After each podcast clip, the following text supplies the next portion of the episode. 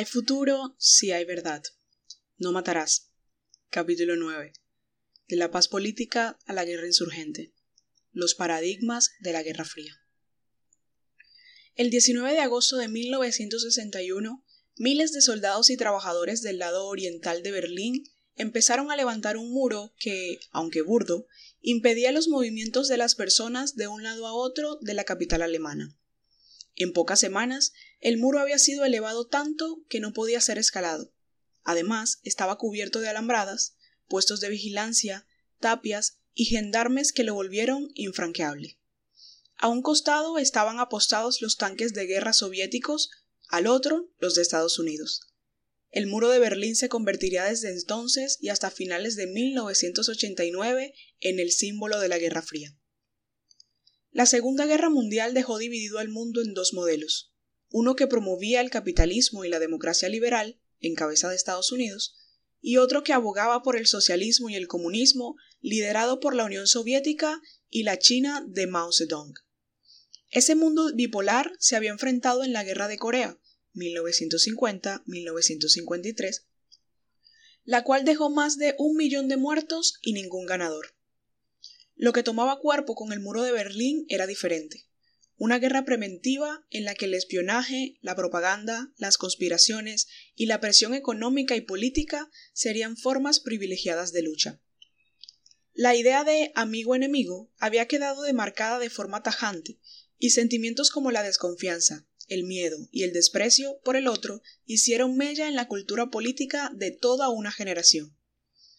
Esos muros mentales duraron más que la propia cortina de hierro, bajo la noción del enemigo interno y el enemigo de clase. Estados Unidos y la Unión Soviética no se atacaron directamente, dado que la guerra nuclear era una amenaza latente, pero trasladaron sus disputas a los países donde existían guerras civiles, luchas contra el colonialismo o las dictaduras en África, Asia y América Latina. En este contexto, las potencias occidentales que tenían colonias construyeron un cuerpo doctrinario de técnicas contrainsurgentes que tuvieron como laboratorios a Malasia y Kenia, por Gran Bretaña, Argelia e Indochina, por Francia, y Corea y Vietnam, por Estados Unidos. Y luego se extendieron a prácticamente todos los países bajo su órbita. Al mismo tiempo, en los años 60 se vivía una cisma cultural. En Estados Unidos se daba la lucha por los derechos civiles de los negros y el feminismo se convertía en la revolución pacífica que cambiará la vida de millones de mujeres y sus familias. Los jóvenes, hastiados de la guerra y del sistema, estaban haciendo revoluciones culturales como la del Mayo francés, incluso la Iglesia católica, consciente de que había un despertar de la sociedad, se renovaba a sí misma con el Concilio Vaticano II, que daría paso a la teología de la liberación o la opción preferencial por los pobres. El primero de enero de 1959 triunfó la Revolución cubana. Los guerrilleros liderados por Fidel Castro derrocaron al dictador Fulgencio Batista bajo condiciones excepcionales. Los revolucionarios nacionalizaron empresas y expropiaron grandes extensiones de tierra para hacer una reforma agraria. Aunque los cubanos ofrecieron indemnizaciones, los empresarios estadounidenses no las aceptaron. Estados Unidos declaró a la revolución como una amenaza para sus intereses e impuso el embargo político y económico que pervive hasta hoy. Para 1961, Estados Unidos apoyó la invasión de la isla por parte de los opositores de la revolución en la Bahía de Cochinos, lo cual llevó a Castro a buscar el apoyo de la Unión de las Repúblicas Socialistas Soviéticas y declarar a Cuba como un país socialista. A renglón seguido se produjo la crisis de los misiles en octubre de 1962, lo que puso al planeta en vilo ante el riesgo inminente de que se produjera una guerra nuclear. Excepto por Cuba, para entonces América Latina no era un área de expansión para la URSS, cuyos intereses estaban centrados en Europa y Asia.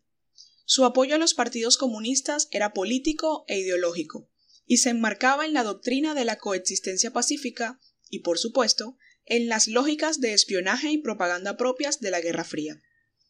Otra cosa eran los cubanos. Al lado de Castro estaba Ernesto Che Guevara, quien tuvo una gran influencia en la izquierda de los años 60. Guevara era un defensor de la dimensión internacional de la revolución. Él mismo era argentino de nacimiento, pero había sido guerrillero en Guatemala, Cuba y luego en el Congo y Bolivia, donde fue asesinado. Su intención era desplegarse por la cordillera de los Andes, ubicar a lo largo de esta cadena montañosa puntos estratégicos para la lucha armada revolucionaria, como lo había hecho en la Sierra Maestra de Cuba, aplicando la táctica del foquismo. Este panorama internacional permitió acentuar en Colombia la oposición, así como la difusión de ideas sobre una revolución. Cuba desempeñó un papel de apoyo político y militar para las guerrillas colombianas hasta los años 80. En diversos testimonios para la Comisión de la Verdad, miembros de los grupos armados FARC-EP, ELN, EPL y M-19 admitieron que recibieron entrenamiento militar en la isla y en otros países del eje socialista, así como apoyo logístico y protección humanitaria cuando la necesitaron. Esto lo ratifican los informes militares sobre el conflicto.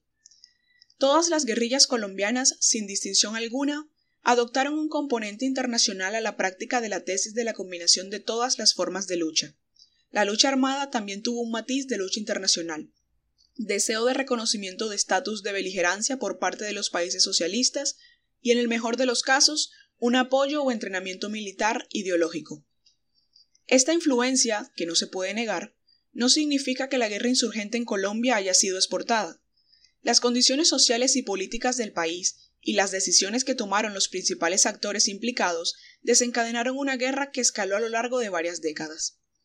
Los gobiernos de la región estaban alineados con la política de seguridad y defensa estadounidense, la cual había transformado la, doctrina prusiana-chilena de defensa nacional en una guerra contrainsurgente que, como señalaba Gonzalo Bermúdez, equivalía a una unificación ideológica abstracta del enemigo.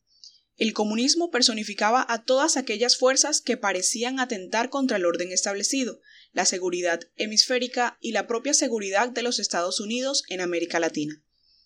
La injerencia directa de Washington en la política y la economía, que fue tolerada por gran parte de las élites criollas, siguió alimentando el sentimiento antiimperialista en sectores liberales y en las izquierdas.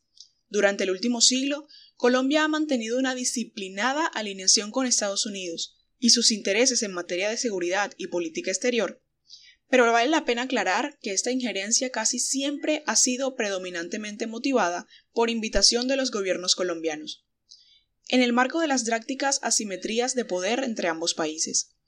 Esta adhesión fue continuada por el Frente Nacional, especialmente por Alberto Lleras Camargo, quien mantuvo la postura de pacificar al país.